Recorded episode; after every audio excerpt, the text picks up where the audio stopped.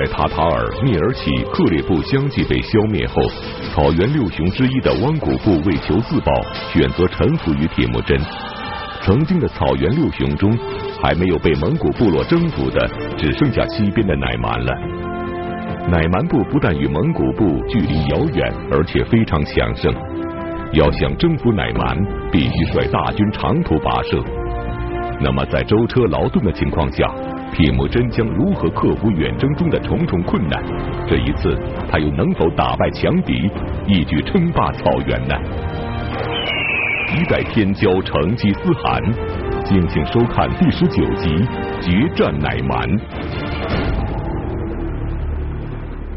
上一讲啊，咱们讲这个强盛一时的克烈部被铁木真消灭了啊。那么克烈部败亡之后，铁木真统一蒙古高原最后一战已经是箭在弦上，不得不发了啊。那么这一次他的对手就是比克烈部更为强大的乃蛮部啊啊，就是强盛的这个乃蛮部分为两部，这两部的这个可汗呢是哥俩，一部由不亦鲁黑汗统治，还有一部呢由太阳汗统治。那么这个不亦鲁黑汗呢，曾经被这个王罕和铁木真的联军两次攻击过，所以这个时候这个不亦鲁黑汗这一部的乃蛮已经很衰落了。当这个不亦鲁黑汗遭到这个蒙古克烈联军攻击的时候，太阳汗袖手旁观，所以不亦鲁黑汗的势力衰落下去之后，唇亡齿寒。铁木真的马刀马上就要砍到太阳汗的头上来了，这个时候已经没有人来帮助他了啊。那么这个杀死王寒的，就是太阳汗这一部的哨兵，不是哨兵杀死了王寒之后，就把脑袋砍下来给送到了太阳汗那儿。结果这人头送来一看，有认得王罕的人就跟太阳汗讲说：“这真是王罕啊，真是这个老老王罕被杀了。”然后赶紧这个太阳汗下令。给他的脑袋镶上银子，在这供上，然后供几杯马奶酒啊，说咱得祭祀祭祀。太阳汗其实祭祀的时候呢，他也不是怀着那种十二万分的诚心来祭祀的，他也就是那种那个这个什么，就是那种有点带那种戏谑的那个成分啊，端着酒杯跟那个王涵讲。说你看你你也有今天，说没想到你强盛一时的可汗，你有今天。说得了，我也没什么好东西给你，这儿有几杯马奶酒是吧？老汗王多饮几杯，不必客气。他这话一说完，奇迹发生了，王涵那人头啊眨眼了，眨眼，嘴巴也在动，好像在这个这怎么说咂巴这酒的滋味。哎呦，这一下，咱不知道这什么原理啊，还是真有这个天意在里边。这一下。可把这个太阳寒给吓坏了，一下就把这个酒杯扔到地下，转身就跑。哎呀，不好，闹鬼了！他转身就跑。他刚一转身跑，这个一阵香风袭来，从那个帐篷后边转过来一个打扮的十分妖娆的女子，拦住了这个太阳寒的去路，说：“看你那胆小如鼠的样子，什么事儿把你吓成这样？”这个太阳寒抬头一看。这个女子不是别人，是他的继母兼宠妃古尔别墅。说这这是怎么论的？这人，这个古尔别墅呢，原来应该是他父亲的妃子啊，当然可能岁数就差得很远了，相当于唐高宗跟武则天那种关系。结果这古尔别墅很有心机嘛，他看到这个老韩王啊，没几天就要完了，他就勾搭这个老韩王的儿子，就是这个太阳韩和不亦鲁非韩，他同时勾搭，两边都下宝啊，啊，都押宝，我哪知道哪边赢啊？所以老韩王死了之后，正是由于这个争这个古尔别墅，哥俩掰了啊，这个乃蛮韩国一分为二，可能这个太阳韩占据了这个。乃蛮汗国的主体部分实力比较强大，所以古尔别墅呢就跟了这个太阳汗，所以他是太阳汗的继母兼宠妃，他一下站出来了啊，拦住这个太阳汗啊，说你吓成什么样？太阳汗就指着那个这个这个这个王罕的人头，说你看没有啊？那人头的动，吓死我了！古尔别墅一提裙子走上前去，啪一把。就把那脑袋从供桌上给葫芦下来了，还踢了一脚。一死人头把你吓成这样，你真是一窝囊废，是吧？你这么着你有什么用啊？啊，你能领导咱们乃蛮韩国打败蒙古人吗？这么一说，这太阳汗也是心放肚子里了，惊魂稍定。太阳汗一想也是啊，我我也是乃蛮韩国的领袖，我至于怕蒙古人吗？说我你放心，我这就发大兵，借着给王涵报仇的名义，消灭这个蒙古人，把蒙古人都抓来做我们的奴隶。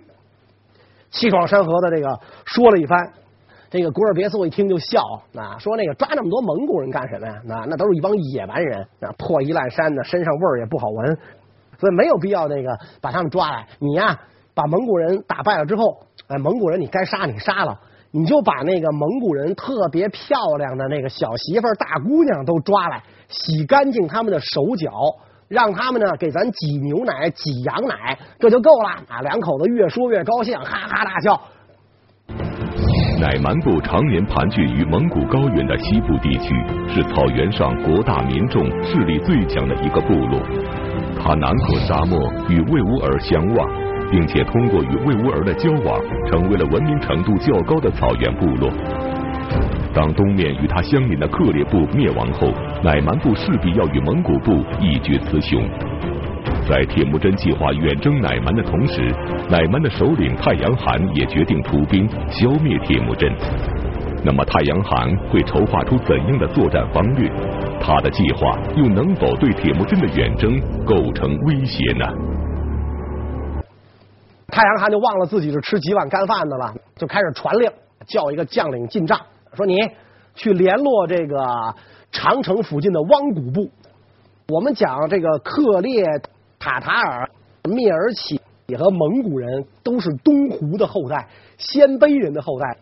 可能这个汪古和乃蛮呢，属于原来草原什么匈奴啊、突厥这些人的后代，所以太阳汗觉得汪古人跟我血缘相似，我就联合汪古人去夹攻蒙古人好了啊！派这个一个将领说：“你去到那儿跟他们联合，共同对付蒙古人。”这个将领刚一出帐，这个一削门帘，一员须发皆白的老将闯了进来，这个老将就拦住了这个。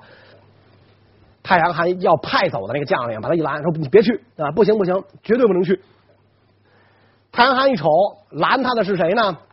可可薛兀，就是我们讲过的那位，曾经把这个王罕打了大败啊，把桑坤和他媳妇都逮着的那个乃蛮名将可可薛兀。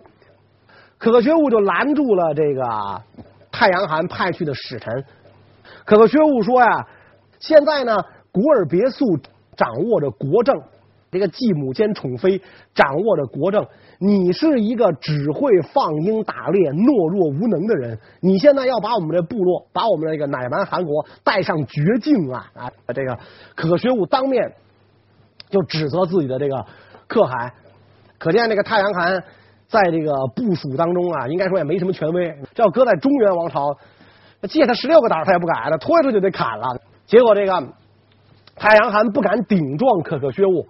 啊，所以这太阳汗脖子一梗，是吧？就跟那个古尔别苏说，没什么了不起的，看我去把蒙古人的剑筒夺来，是吧？然后就是命令自己的派的那使者，你赶你赶紧走，啊，甭理这个可可学武，你去你去联络汪古部啊，咱们一块儿夹攻蒙古人。太阳汗的使者呢，就到了汪古部啊，见了汪古部的首领啊，如此这般，把太阳汗要干什么说了一番啊，咱们共同的血缘，共同的这个。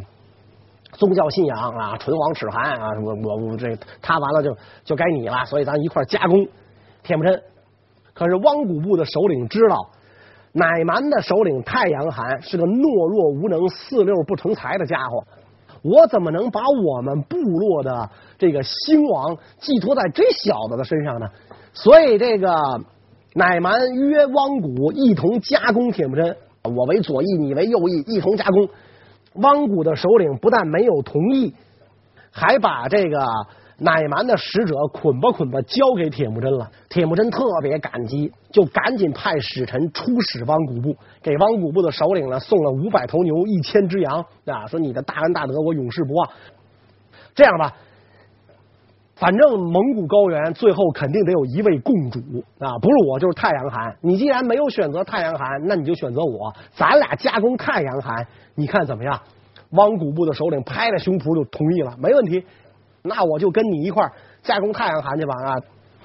到这个时候，关系一个民族部落的生死存亡是吧？什么血缘啊、信仰啊，都让他见鬼去吧！啊，等于太阳汗这一出使啊，嘿。给铁木真报了个信儿，还给铁木真增加了一个帮手，然后这个汪古部就跟铁木真合兵了。一直在寻找进军时机的铁木真，此时得到汪古部相助，无疑是出兵的好时机。然而，此时手下的将领们对此却有反对意见，这是为什么呢？铁木真会因部下的反对而放弃这次机会吗？铁木真就在自己的营地大会诸将狩猎，一个是练兵嘛啊，然后一个是商议军情。那么铁木真就问诸将说：“这个乃蛮要打我们，扬言要把我们的箭筒都夺走。诸位认为我们现在进攻乃乃蛮行不行？是不是时候？”诸将。觉得这个，因为这个以前跟乃蛮人既交过这也交过手，但是没单独打过，这都是跟王罕的联军一块打。而且乃蛮确实实力很强，可可薛戊当代名将，那谁都知道。那所以一个个也是面有难色。那说现在这个马匹啊，正是瘦弱的时候，应该待到秋高马肥之际，是吧？再进攻乃蛮。铁木真看诸将都反对，不太痛快。这个时候，铁木真的小弟弟啊，他的幼弟铁木格已长大成人了，拍着胸脯站了起来啊，说：“你们说的这是什么话？什么叫这这个马匹瘦弱？我们的马瘦，难道这个乃蛮的马就肥吗？说这太阳寒有什么了不起的？让我们一块儿把他抓来，让我们让我们的威名吓破他的胆，把我们蒙古的这个这个九族白毛大道旗插到他乃蛮的宫殿上，啊，让让我们大获全胜吧。”铁木格话音还未落，别了古台又站起来了。别了古台说：“在座的各位都是堂堂蒙古七尺男儿，蒙古人如果弓箭被人夺走了，还活个什么大劲呢？”他说：“我听说乃蛮有广阔的牧场，有众多的人口，所以他才瞧不起咱们。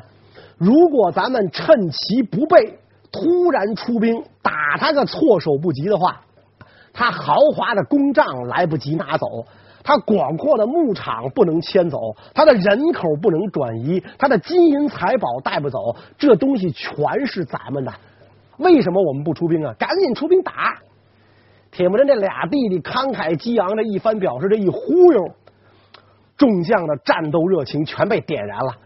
尤其是别了古台那番话，先是。晓之以理，然后动之以利，一下众将慷慨激昂的表示，那没问题，现在就干他，把把这个乃蛮消灭。铁木真要的就是这种效果，那好极了。既然众将都表示愿意打仗，铁木真开始祭祀军旗。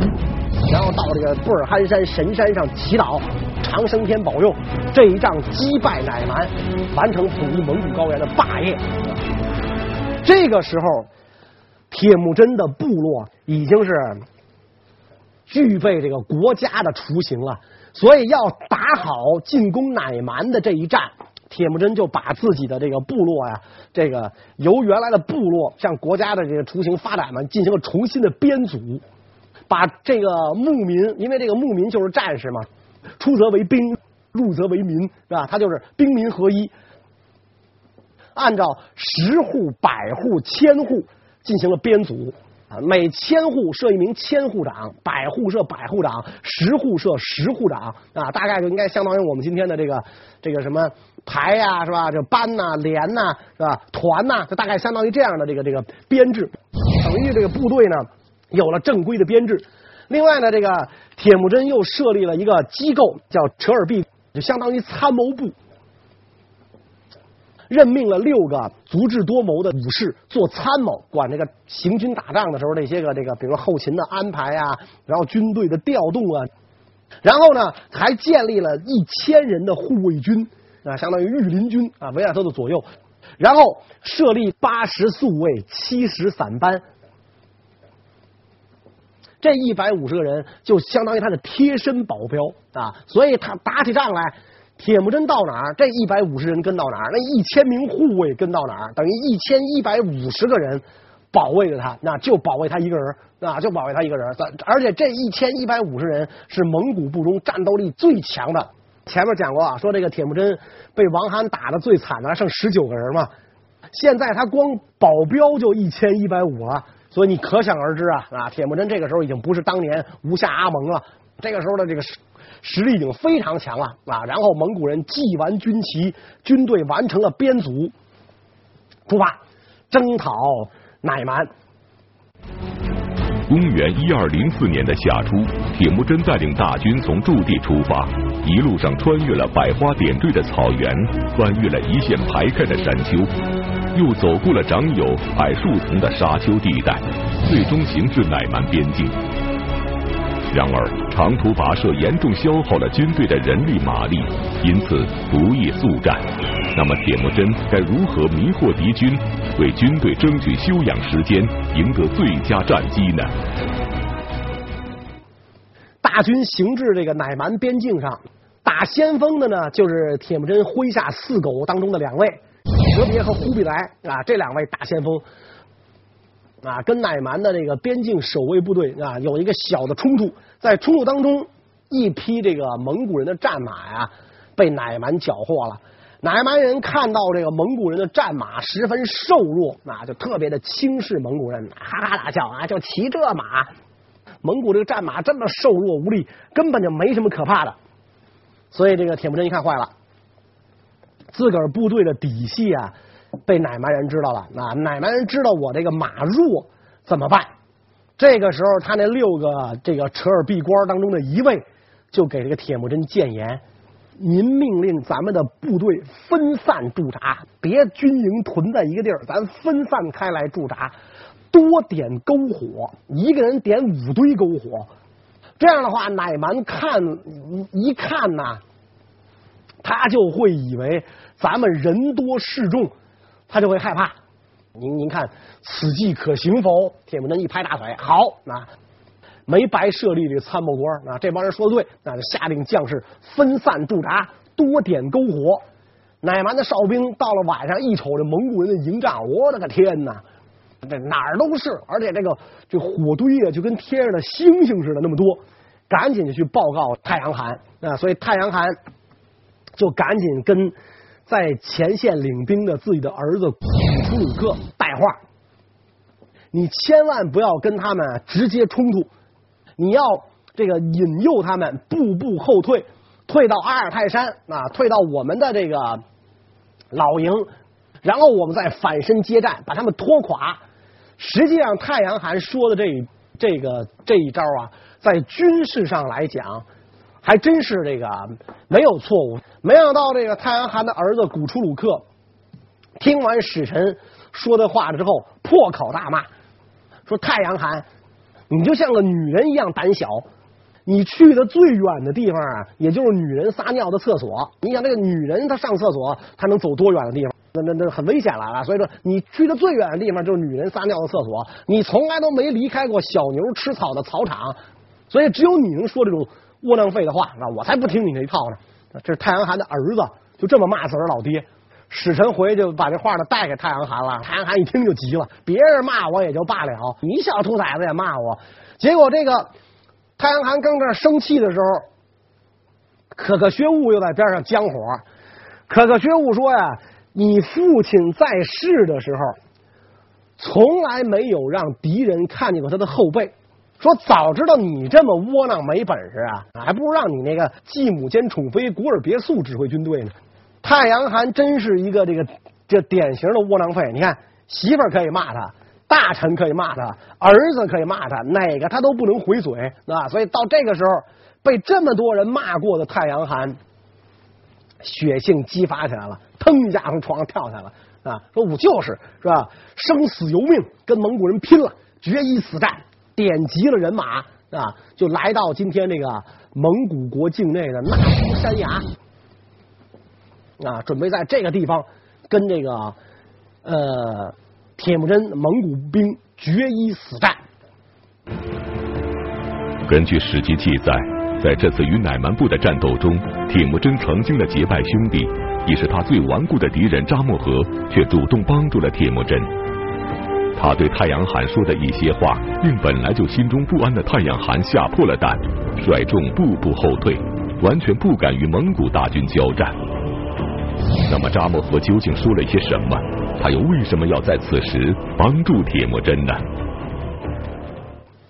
太阳汗来到这个那呼山崖山脚下排兵布阵啊，布好了阵之后，看见远方蒙古人哗，队伍越来越近啊。这个时候他就问旁边非常熟悉蒙古情况的扎木合啊，扎木合在这个王憨败亡之后，不就投奔了乃蛮吗？所以他就问那个扎木合，冲在最前面的这几个人怎么那么狰狞啊？那面目狰狞啊，那么凶恶冲过来的，说那那那那都是谁呀？那几个人啊？然后这个扎木合一看，说那几位啊，是我的铁木真安达用人肉喂大的四条恶狗，哲别、哲勒灭、忽必来、速不台，这四号称四狗啊。说他们在在战场上闻见血腥味儿就兴奋啊！他们战马跟他们的主人一样啊！他们战马平时都不喝水，那都喝喝人血。太阳汗一听这个，吓坏了，我天啊！我这跟一帮疯子作战吗？这不是？又说那那那那不行啊！说我我别正面对他们，我我躲一躲吧。于是就命令士兵往往山上撤点。哗，这士兵就开始往那个，这不是山崖吗？是吧？这山坡吗？往山上开始撤，是吧？一撤，哇，看见。这一波那个蒙古人，这个后边还有一波蒙古人，也是那个这个穷凶极恶啊，冲了过来啊！说哟，他又问那扎木合，说后边这波那个这个蒙古人啊，这个像饿狼一样追赶我们的哨兵的，那是什么人啊？那，那是什么人？这个扎木合一看啊，说那个那就是这个我的安达铁木真麾下最能打的两个部落乌鲁乌人和莽胡人。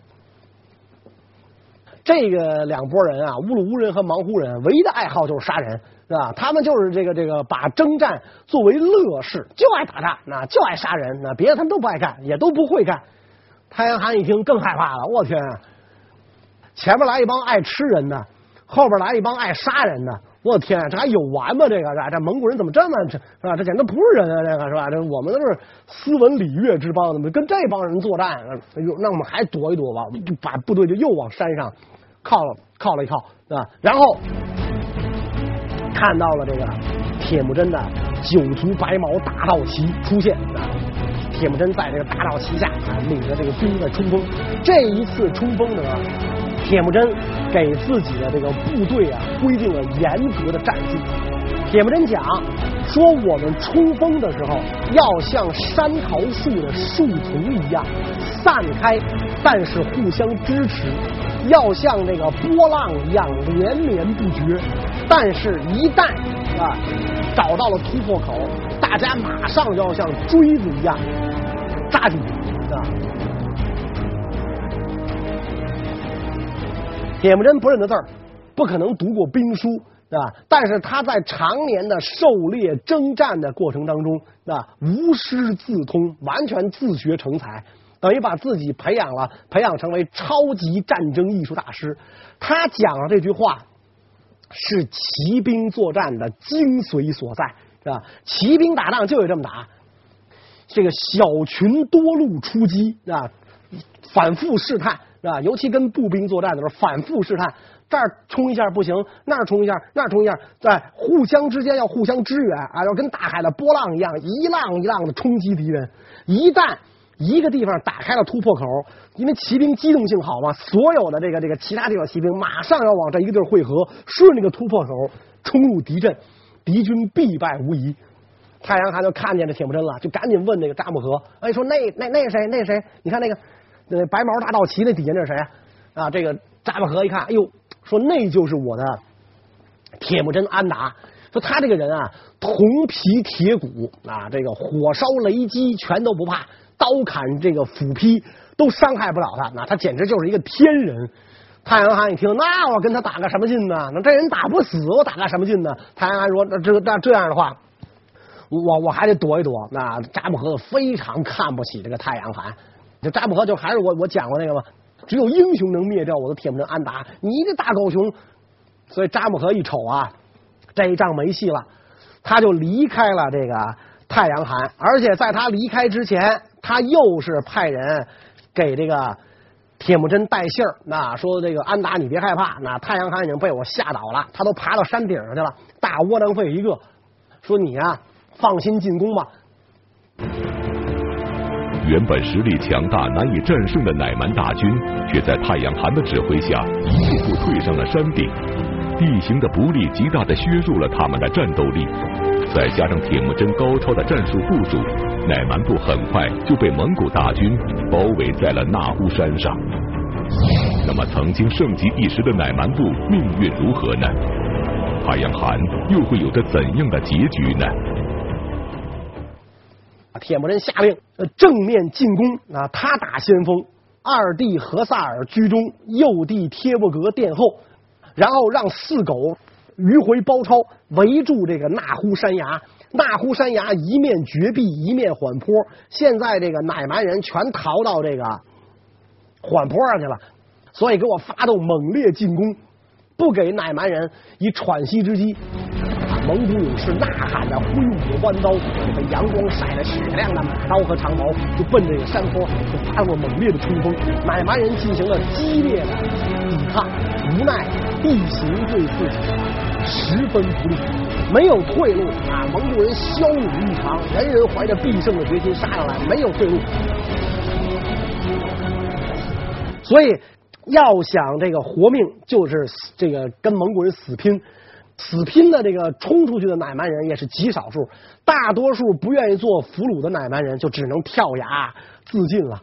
太阳汗已经身负重伤，倒在地上奄奄一息。那曾经斥责他的这个可可薛兀，看到这个太阳汗的这这这副模样之后，长叹一声啊，跟周围的人讲啊，说咱们的这个乃蛮韩国呀。就要灭亡了啊！说你看咱的可汗已经倒地不起了，说话就死了。在他死之前，我们先死啊，让他看看啊，我们这个这个乃蛮的男儿是怎么为乃蛮尽忠的啊！于是老将军翻身上马，领着这个剩下的一些残兵败将，就对这个蒙古人发动了敢死冲锋啊！蒙古人这个时候已经知道这个自己必胜无疑。没有必要在即将胜利的这一刻，是吧？再去这个拼命去了。于是蒙古人退出一箭之地，没有必要跟你肉搏了，万箭齐发啊，就把可可军务和他冲下来的这些个乃蛮骑士都射成了刺猬。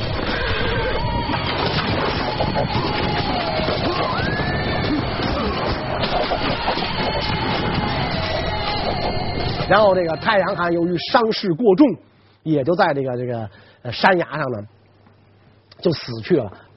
这个铁木真看到可可薛兀这些个乃蛮勇士的这个遗体啊，激动的热泪盈眶啊，说金子金子啊，这些人都像金子一样闪闪发光啊，就为了保卫自己的主君，明知不可为而为之啊，最后都从容迅捷，像金子一样闪闪发光。说我希望以后我的部下也都这么做啊。其实这一仗。如果不是这个太阳寒啊被这个吓破了胆的话，是吧？这个跟蒙古人在平原决战，即便是失败，也不至于灭亡。了不起就跟那个蔑尔乞人、塔塔尔人一样嘛，是吧？就是我失败了，我逃到别地儿，我东山再起，我再来嘛。但是这个由于他这个排兵布阵的失败，一天一夜。盛极一时的乃蛮汗国灰飞烟灭，铁木真这个统一蒙古高原的最后的障碍等于就被消除了。特别是在这个消灭乃蛮的过程当中，啊，这个抓了一位重要的俘虏，这个人被俘之后啊，把蒙古民族由野蛮带向了文明。那么这个人是谁呢？关于这个问题呢我们下一讲再讲。谢谢大家。